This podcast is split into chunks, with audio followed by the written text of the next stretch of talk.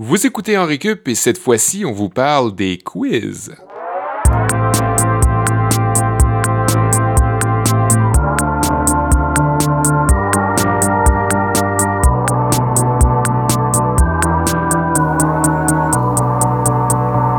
Salut tout le monde, c'est Kevin Breton pour un nouvel épisode d'En Récup, aujourd'hui consacré au merveilleux monde des quiz avec mes camarades de classe habituels.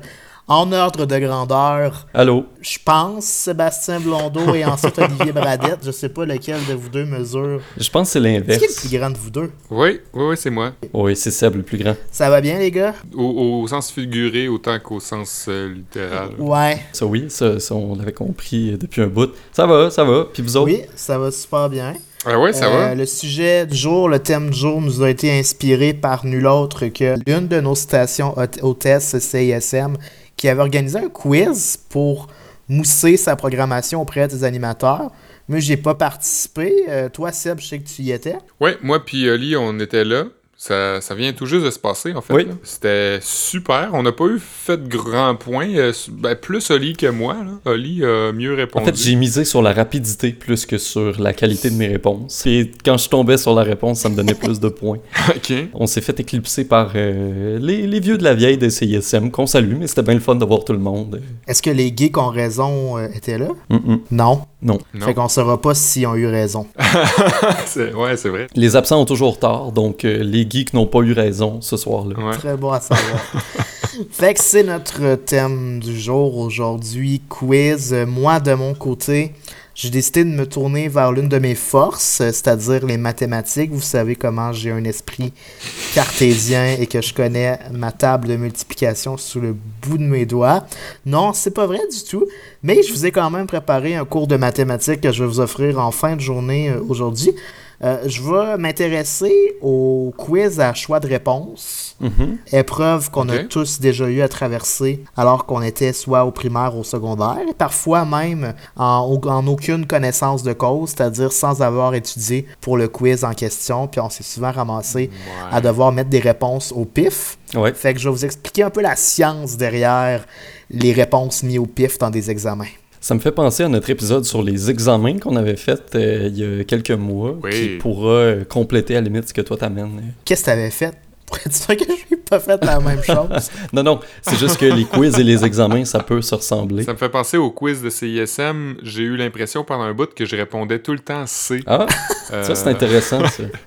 Ah, Je répondais C à presque toutes les, les, les questions. Puis je ouais, pense que ça touche un peu à ce que Kev amène dans son propre cours, je me trompe pas. Oui, puis ça va aussi en dire beaucoup sur ta personnalité, en fait, ça, parce que les personnes qui mettent souvent C dans des examens sont des personnes à la personnalité peu charismatique et en peu confiance en eux, puis qui essaient d'effacer un événement trouble du passé. Ouais, ben C'est oui. ce qu'on dit. C'est ce qu'on dit. C'est que c'est tout à fait toi, ça, Sébastien.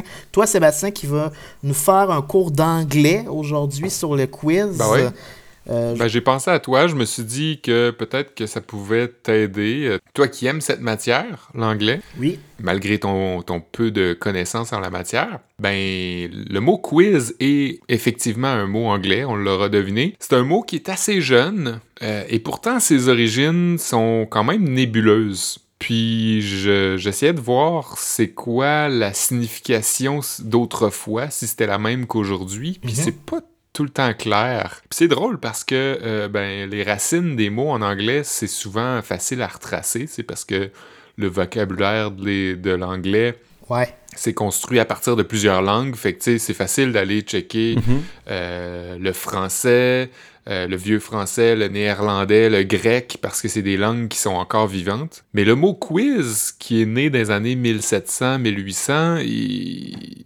Il y, a, il y a- comme pas de racines, puis on sait pas vraiment d'où ça vient, ou en tout cas, il y a plusieurs sources qui sont pas vérifiées, qui sont pas vérifiables, donc euh, je vais essayer de démystifier ça avec vous. Un mot sans racine. Ben, à plusieurs racines. Mais ça aussi, on dirait le titre d'un livre. Mais on dirait des fois c'est des racines fantômes ou en tout cas des racines fabriquées de toutes pièces. On va savoir ça en, en début de cours aujourd'hui. Ouais. Puis il va y avoir aussi le cours de Séba- de- d'Olivier, dis-je bien, deuxième ou plus grand de l'équipage dans Recup. On s'entorche un peu en vérité. Et toi, Olivier, tu nous emmènes du côté de la télévision aujourd'hui. Ouais, on aime tous, ou en tout cas, on a tous sans doute déjà écouté des quiz télé sur l'heure du souper en famille. Hein, question d'éviter de se parler et de se dire des choses.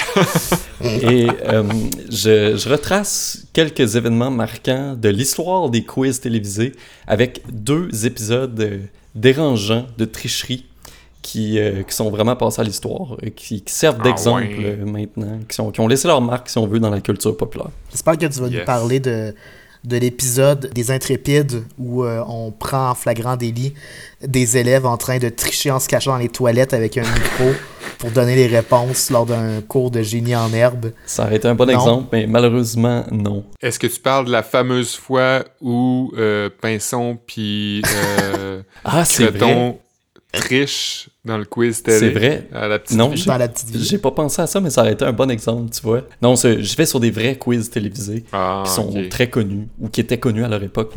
Euh, ouais. Parlant de vrais quiz, et là ne trichez pas, j'ai préparé de quoi d'un petit peu spécial pour cette émission parce que Hein?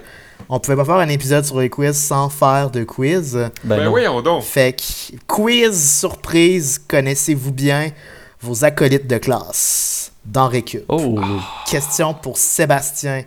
Olivier a déjà remporté Merde. le premier prix pour le concours Art de s'exprimer organisé par le Club Optimiste pour son exposé oral au sujet d'une machine inventée qui permet de transmettre par électrode les connaissances d'une année scolaire en peu de temps. Il a alors gagné une médaille mauve et une somme de A. 50 B. 25 ou C. 10 10 dollars. C'est juste! mais ça, c'était à Expo Science. Facile, ouais. Ça, c'est c'est à quand- Expo Science, Puis Ça, c'est quand j'ai t'avais pas remporté... ramassé les deux magots, mais ça? Ouais, c'est quand j'ai remporté l'Expo Science. En fait, hey, j'ai remporté l'art de s'exprimer en public au primaire. J'ai aussi remporté euh, l'Expo Science. euh, Puis vu que j'étais tout seul, qu'on n'était pas deux, euh, j'ai gagné deux fois 5 piastres. J'ai gagné 10 piastres. T'étais tout allé dépenser ça à SAQ, hein, me semble. Ouais. Ben, tu réécouteras l'épisode euh, de, sur les galas, Olivier, c'est ce que tu nous dis en fait, que tu avais gagné 10$ à ce moment-là. Ça se peut. Ça se peut, ouais. Question pour toi. En 2009, Sébastien est co-lauréat du prix de la meilleure réalisation cinématographique de sa cohorte au cégep Beauce-Appalaches. C'est- Wow, bravo, Seb. Quel était le titre de son œuvre? A. La lueur. B. Mise en abysse. Ou C. Une journée sans toi. Ça, ça c'est un peu plus chiant parce qu'on n'en a jamais parlé en récup. Ouais, j'ai jamais dit ça à Henri Cup. A. Je dirais pas une journée sans toi. Je dirais B. Faux. Seb. C'était la lueur. Ouais, C'était la, la lueur. Ça portait sur quoi? Eh, maudit. C'était. Je, je, je sais pas. C'était. La- une dépression. Martin était en dépression. Notre ami Martin était en dépression. Ah, Puis euh, il essayait de s'en sortir. ah ben salut Martin. Question pour Sébastien. Lequel des co-animateurs dans Récup a récemment présenté un prix aux Gémeaux aux côtés de Véronique Cloutier pour la gosse. catégorie meilleure animation télé-réalité? Euh. C'était-tu. Patrick Lagacé? Non. Bon guess. Droit de réplique. Hmm. Droit de réplique, ah c'est pour moi. Euh, c'est François Lemay qui était là, euh, qu'on salue aussi. Non. Ouais. Non, non, non, c'était c'était moi. C'était moi. Ah. Tu as la chance de te reprendre euh, pour une avant-dernière question, Oli. Vrai ou faux, en 2008, Sébastien s'est attiré les éloges de tout le département de littérature du cégep Beauce-Appalaches pour son exposé oral sur les cerfs-volants de Kaboul. J'ai aucun doute que c'était vrai. Il est tellement bon. C'était malheureusement faux. Ah, Il n'avait pas lu le livre. ah. Hey, c'est pas vrai ça. T'avais pas lu le livre, Sébastien, puis t'as commencé ton exposé oral en disant J'ai pas lu le livre. Et voici ce que je peux vous dire au sujet de ce livre. C'était les servants. C'était les Kaboul? de Kaboul. Seb, Je pensais que c'était euh, les goulags. ah, euh, peut-être. Une journée euh, dans la peau d'Ivan Denisovitch? Peut-être. ouais. Dernière question, Seb, pour toi, pour te reprendre. Vrai ou faux? Lors de deux années consécutives, en 2011 et 2012, Olivier Bradette a reçu la palme pour meilleure création de personnage dans l'abordage, une ligue d'improvisation. Ouais, ça, ça doit être vrai parce qu'il était euh, exemplaire à l'abordage. Il était tout le temps, euh, tout le temps des personnages très euh, explosifs. Simili-vrai, en fait, parce qu'il a remporté trois années consécutives. Trois, Cette ouais. balle.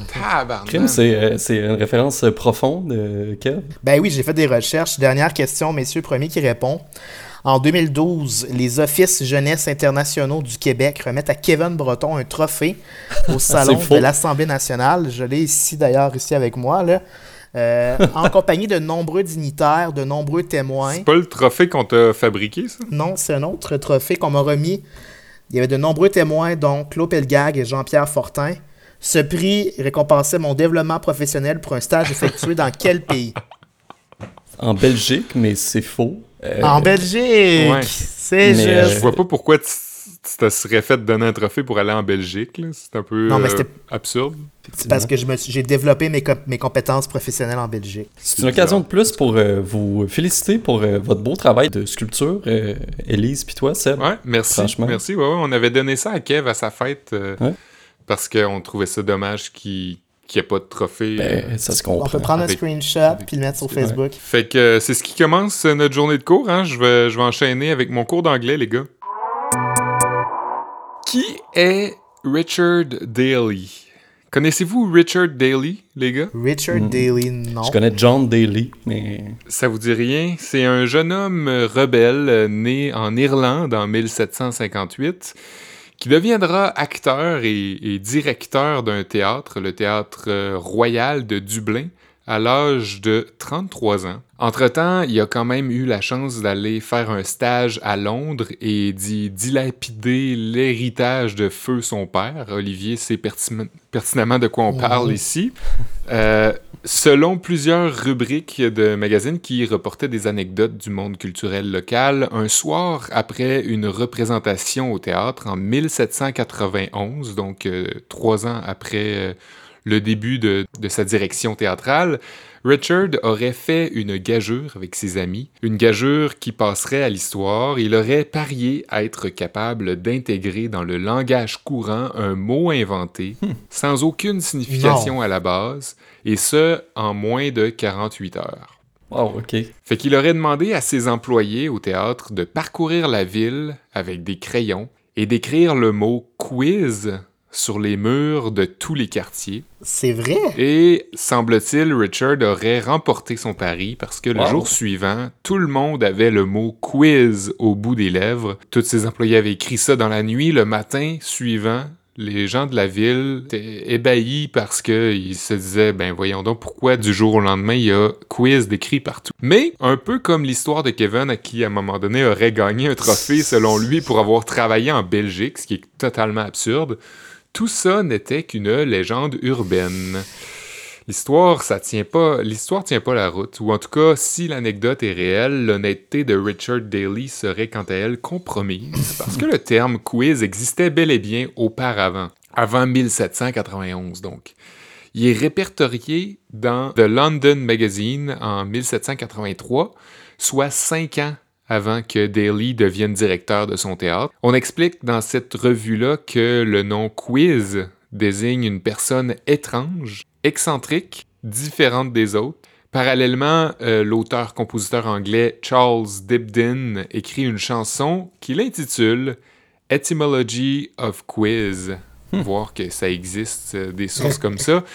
La chanson sera publiée post-mortem dans un ouvrage nommé The Quizzes. C'est malheureux, j'ai pas pu mettre la main sur les partitions, mais Kevin, je t'ai envoyé Oui. les paroles tantôt et j'aimerais ça que tu nous en lises un petit bout, étant donné euh, ton anglais parfait. Euh, Ça je va sais me pas faire si tu plaisir, veux, euh, Seb. Tu veux que je te lise toute la page? ben, tu peux commencer, puis on t'arrêtera. C'est-tu comme sur un air de chanson? Ou... Ben, t'es pas obligé de trouver un air, là, parce que l'air est, est perdu. The word quiz is a sort of a kind of a word that people apply to some being absurd. The one who seems as hardly—you fancy to strike in a sort of a fashion you somehow don't like. A mixture of old and a queer and all that. Which one hates just you know as some folks like the cat. A comical, whimsical, strange Physical, role that is. physical. You know what I mean, tis in shorts, it's a quiz. Ah, c'est bon, hein, quand même? Merci. Bien joué, Kev. Ouais, bien joué. Euh, tout ça, c'est bien beau. Les preuves que le mot quiz existait avant la légende de Daly sont béton parce que ben il y a des publications dans des vrais documents et tout. Sauf que la définition du mot semble pas tout le temps être la même partout. Je m'explique, autour des années 1780-1790, tandis que dans The Sporting euh, Magazine, on compare le quiz au nerd d'une école, à quelqu'un qui suit les règlements à la lettre et qui aime manifester son savoir devant les autres, un Mm. peu comme Kev aime le scander à Oli. Fucking nerd! Ah, Une autre source qu'on appellera pour les besoins de la cause The Oxford euh, English Dictionary, parce que c'est ça la source, suppose que le mot quiz était plutôt utilisé pour désigner un objet, un jouet, comme par exemple le yo-yo, qui apparemment était très populaire à cette époque-là. Une, édition postérieure du même dictionnaire suggère après que quiz viendrait du qualificatif inquisitive, qui réfère à la curiosité et à l'investigation et qui, bien sûr, expliquerait beaucoup mieux le sens qu'on lui prête aujourd'hui. Mais c'est fâcheux parce que aucune source appuie cette théorie-là. Il n'y a rien qui expliquerait son utilisation. On dirait que le dictionnaire fait juste guesser ça. L'écrivain, humoriste et acteur britannique Stephen Fry, dans un article du Telegraph, croit quant à lui que le mot quiz dérive plutôt de la formulation quies. Première question à laquelle les étudiants devaient répondre dans leur examen d'oral en latin. Oh, ouais. Question qui veut dire en français Qui es-tu? Ouais. Beau paradoxe là-dedans pour le quiz dans lequel toute question trouve habituellement sa réponse et qui peut même pas répondre lui-même à sa question existentielle, sa première question d'examen. Qui est-ce? Merci les gars. Quiz, quiz. Olivier, c'est à toi maintenant. Oui. Tu vas nous emmener dans le merveilleux monde de la télévision. Tu vas-tu nous parler de la télésérie Le Tricheur? Non, ça aurait été trop facile. C'était Euh, trop facile, hein? Guy Jodoin n'était pas disponible. Sébastien.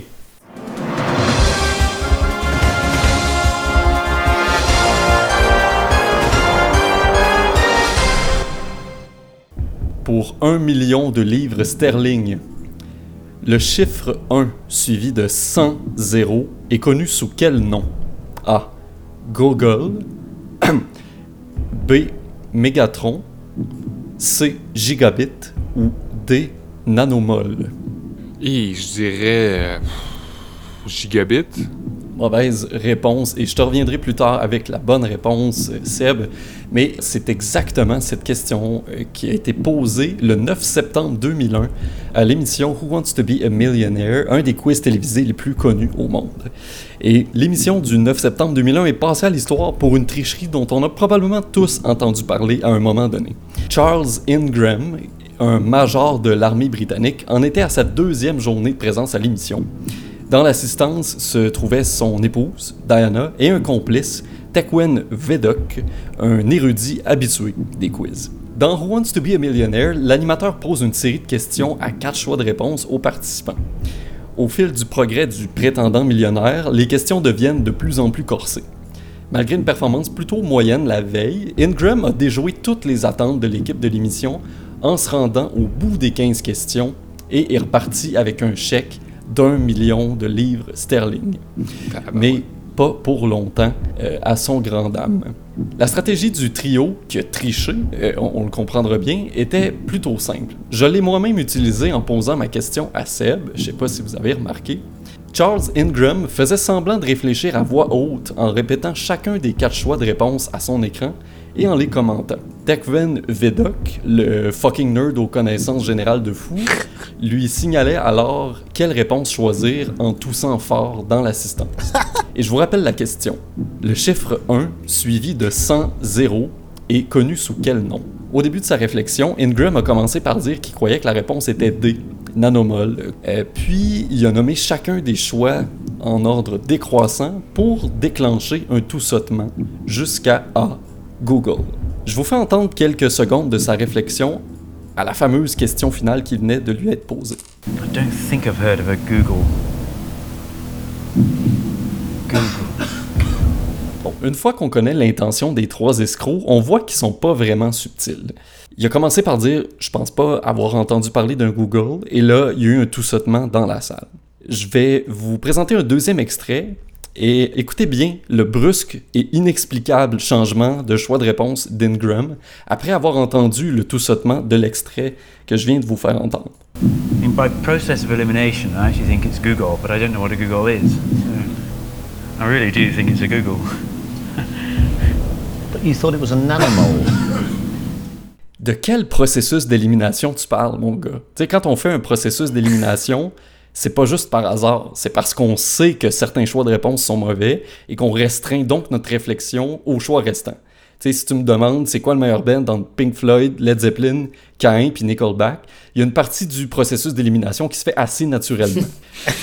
On entend même le célèbre animateur britannique Chris Tarrant, qui était à la barre de l'émission, lui dire Ouais, mais tu pensais que c'était un anomole plus tôt dans l'enregistrement, à la question qui valait 32 000 pounds, à peu près à mi-parcours euh, dans le questionnaire, le complice d'Ingram ne connaissait pas la réponse à la question posée. Mais sa femme, elle qui était là aussi dans l'assistance, connaissait la réponse et s'est mise à tousser à ce moment-là. Et là, l'équipe de l'émission a commencé à soupçonner quelque chose. Et peu de temps après l'enregistrement, après une enquête à l'interne, après avoir euh, réécouté l'enregistrement, le couple Ingram et leurs complices ont été accusés d'avoir fraudé le quiz. Ils ont été en procès pendant quelques semaines et ont vu leur chèque être annulé euh, par la suite. En novembre 2017, l'émission britannique a publié une vidéo YouTube qui a fait la rétrospective de cette tricherie historique. Et l'animateur Chris Tarrant a décrit l'événement en disant que de tricher sans se faire prendre à Who Wants to Be a Millionaire nécessiterait un génie avec un plan rusé et des complices géniaux. Heureusement, Charles Ingram n'avait aucun des deux.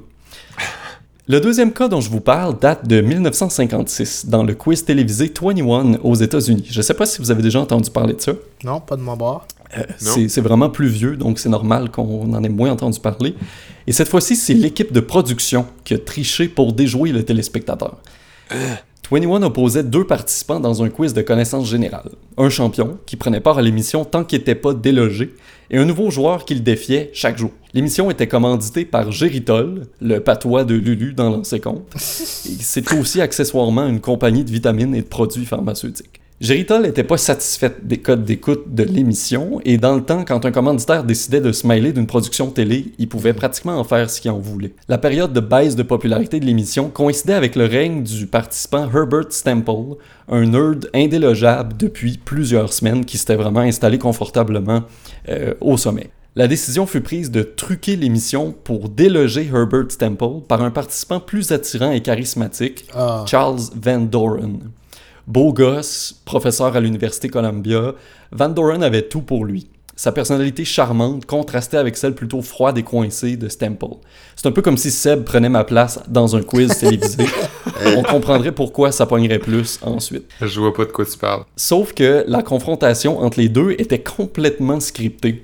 Tout était prévu pour qu'une montée du suspense garde les téléspectateurs sur le bout de leur siège pendant quelques épisodes, jusqu'à ce que Stemple soit forcé de rater une réponse pour permettre à Van Doren de le déloger. Avec ce nouveau champion-là, la, populari- la popularité de l'émission est remontée en flèche. Par la suite, la production s'est mise à sélectionner ses participants presque plus comme des acteurs que comme des participants à part entière.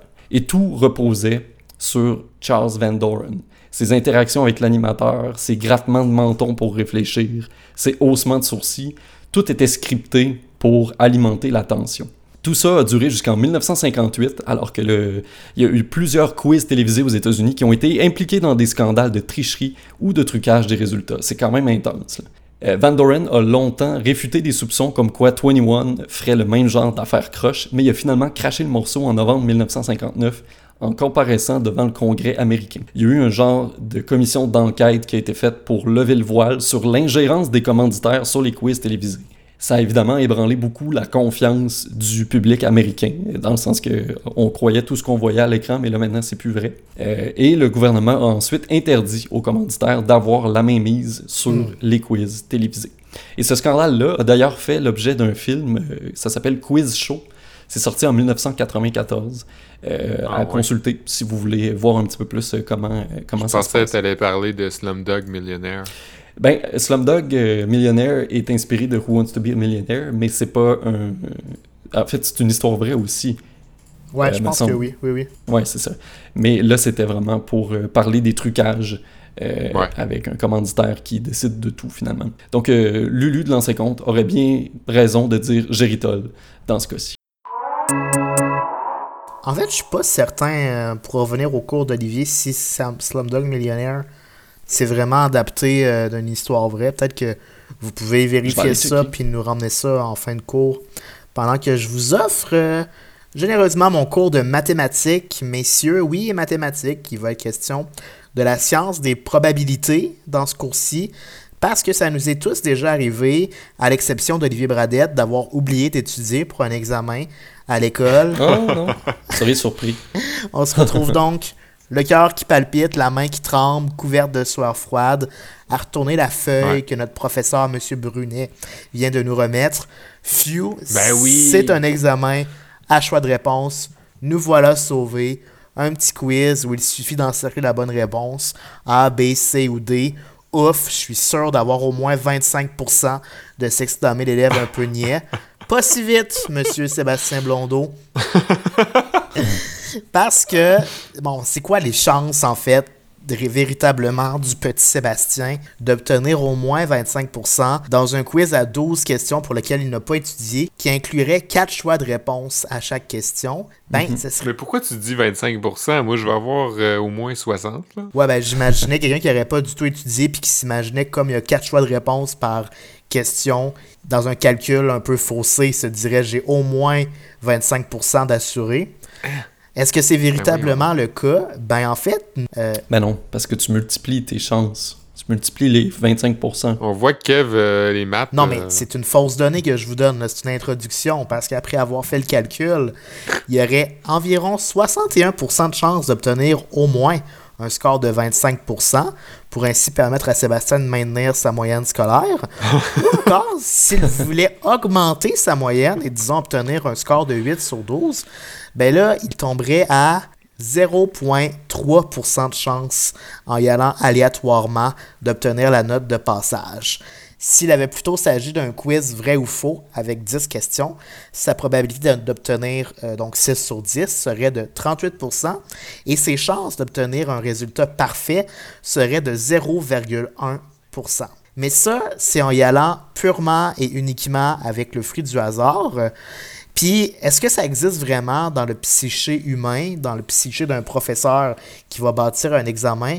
Le véritable et pur hasard. Euh, est-ce que le jeune Sébastien, par exemple, quand il viendrait le temps d'y aller au pif, serait pas tenté d'alterner les choix de réponse en se disant, ben, il y a peu de chances que toutes les réponses soient B, par exemple? Puis d'ailleurs, c'est ma blonde, elle qui est enseignante, que ça lui gruge l'envie à chaque fois qu'elle bâtit un quiz de mettre B comme choix de réponse euh, véridique à 10 questions. Puis là, tu joues dans la tête de tes Exactement, élèves. juste pour un peu fucker leur confiance en eux. Puis qu'ils se remettent en doute, même s'ils connaissent les bonnes réponses, en se disant c'est quoi les chances que ce soit D la bonne réponse, 6 réponses, 6 questions de suite ou 10 questions de suite? Faudrait qu'elle ait une classe d'érudits. Là, elle pourrait se permettre de faire ça. Une classe d'érudits à la confiance inébranlable, même, je dirais, Sébastien. Ouais. Mais donc, c'est ça, effectivement, euh, euh, ma blonde ou les humains en général sont pas très bons pour générer ce qu'on appellerait des vraies séquences aléatoires.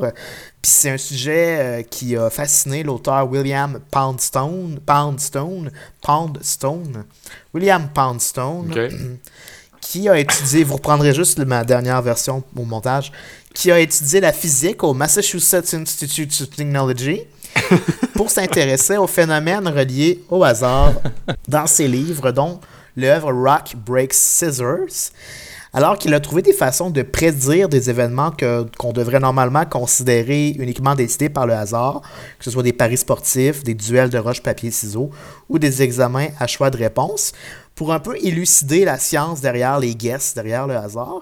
Et il a découvert qu'on peut très peu se fier aux humains pour concevoir des modèles, des patterns qui sont vraiment euh, aléatoires. C'est quelque chose qu'on ferait beaucoup moins bien que des machines.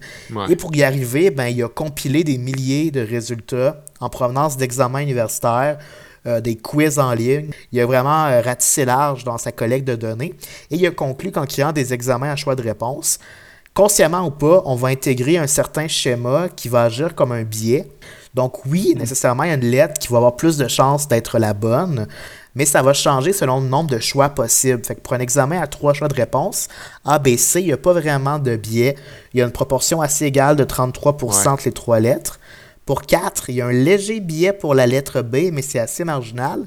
Mais quand on tombe à 5, A, B, C, D, E, là, il y a vraiment une faveur très claire pour la lettre E et la lettre C serait très rarement la bonne. Ouais, mais comme moi, là, à CISM, là, c'était souvent quatre réponses. C'était A, B, C, D. Je, rép- je me suis rendu compte, sans m'en rendre, sans comme le vouloir nécessairement, que je, je cliquais souvent sur C. Ben, tu vois, c'est, si ça avait été 5 choix de réponse, t'aurais encore moins souvent euh, chanceux. En fait, selon euh, euh, cet auteur-là, William, C, c'est jamais un bon choix. presque jamais vous êtes mieux d'y aller avec ouais, vous êtes mieux d'y aller avec B si c'est un examen à 4 choix de réponse ou encore avec la lettre E si c'est un examen à 5 choix de réponse ou mieux encore si dans les questions il y a l'option toutes ces réponses ou aucune de ces réponses vous devriez y aller avec cette alternative là parce que dans 52% des cas ça va être la bonne réponse. Surtout quand dans aucune question il y a toutes ces réponses, mais que soudainement il apparaît une oui, fois. c'est ça.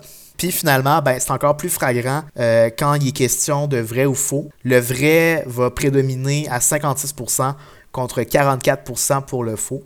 Fait que vous pouvez garder ça en tête quand vous faites des examens, mais évidemment que euh, la meilleure manière d'obtenir des bons résultats, ben, c'est d'étudier. Ben oui, on donc. Vraiment? Yeah. C'est donc la fin de cette émission consacrée au quiz. Est-ce que Olivier, tu as eu le temps de trouver la réponse à ma question sur Slumdog Millionaire? tu C'est l'adaptation d'un roman. Ok. Euh, J'ai perdu le nom d'auteur, mais hum, ce n'est pas inspiré d'une histoire vraie, sous toute réserve. Ok. Mais ce serait l'adaptation d'un roman. Ouais. Est-ce que vous faites c'est ça quand vous euh, quand euh, c'était des examens non pas à, à choix de réponse, mettons un examen mettons euh, à développement ou des choses comme ça, calculez en bas à droite de la feuille vos points estimés que vous vous auto-évaluez pour cette page-là, puis après ça calculez votre score pour vous Non. non, ben tu sais, mettons, je faisais un examen. Moi, avant de remettre ma copie, genre, je me faisais un petit calcul mental. OK, cette question-là, je pense que je vais avoir 3 sur 4. Elle, je pense que je vais avoir 5 sur 10. Puis je calculais mes points pour avoir la conscience plus tranquille à la fin en disant, OK, j'ai au moins 50 points d'assuré sur 100. Avec un peu de luck, je vais Est-ce que tu 60. laissais tes marques Oui, sur ta copie? oui, parce que mon idée, c'était d'essayer d'influencer la correction du professeur. Tu sais, si je m'étais mis Ouais. 9 sur 10 dans une question réponse à développement, même si je savais qu'elle valait peut-être 5 sur 10, je me dis, peut-être que ça va être suffisant pour comme faire pencher la balance. Christy que c'est brillant. Ah, J'aurais dû faire ça. J'ai deux diplômes universitaires, moi, plus pour rien. Je suis retombé en préparant euh, cet épisode-ci sur un vieux site que je consultais quand j'étais au primaire. Euh, ça s'appelle Quiz. Je sais pas si ça vous dit quelque chose. Non? Je vous envoie le lien sur euh, notre chat. C'est un vieux site, là. L'interface n'a pas été mise à jour depuis 2003-2004. là. K-O-O-I-Z. Euh, et c'est un site sur lequel on peut s'inscrire, composer un quiz et l'envoyer à ses amis pour tester leur connaissance générale. Ou à la limite, je pourrais faire un quiz sur moi. Vous l'envoyez, les gars, pour savoir si vous me connaissez bien, comme Kev a fait en ouverture. Euh, ça m'a bien fait sourire de voir que ce site-là existait encore et qu'il était encore euh, en ligne euh, aujourd'hui. Ben oui, hein? Ouais, je pourrais mettre un lien. On invite les internautes, les internautes à faire votre propre quiz en récup et nous l'envoyer. On aimerait bien ça. Pas game. On serait bien content. Pas game, comme vous dites. Euh, c'est tout pour l'émission.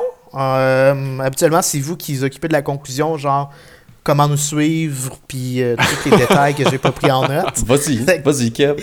Euh, je pense qu'on est sur Instagram. Ouais, On est sur Instagram? Ta- On est sur facebook.com baroblique en récup. ouais, Vous pouvez nous écrire à enrecup.gmail.com. ouais. Mon code postal, c'est le H3C0P7. Ok. Et je pense que c'est ça les informations. On est, on est diffusé à CFRET, Ouais. CFRT dans le Grand Nord. On est Ouais. diffusé à CISM et à Canal M. Si vous avez des commentaires, n'hésitez pas à nous les envoyer. Ben c'est bon, euh, 100%. Tout est là. Je confirme, euh, Kev, qu'on est bien sur Instagram. Euh, At en récup. J'étais pas sûr. Euh, on en profite aussi pour vous dire que le centième anniversaire dans Récup, ça arrive, ça approche. Hey, on est quand même à- aux deux tiers d'une cent- d'une Ouais. centième émission. On est à 66 maintenant. Ouais, ouais. C'est pas 67? Sur- 66e aujourd'hui même. OK. Surveillez ça de près. CISM nous ont dit qu'ils nous préparaient quelque chose de big Ouais, on compte sur vous. pour le centième dans Récup. Ah ouais, hein? Fait que gardez l'œil ouvert. Il va sûrement y avoir de quoi de très très big pour notre Ouais. centième. Je trouve ça très drôle que pendant presque un an avant la centième, on parle de la centième qui s'en vient. Ça s'en vient à grands pas, là. Euh, la semaine prochaine, on va parler du transport en commun. Euh, J'ai bien hâte Oui. d'entendre vos cours là-dessus aussi. Prenez soin de vous, Oui. puis euh, À la semaine prochaine. on se dit à la semaine prochaine. À bientôt! Merci, les gars. Ciao!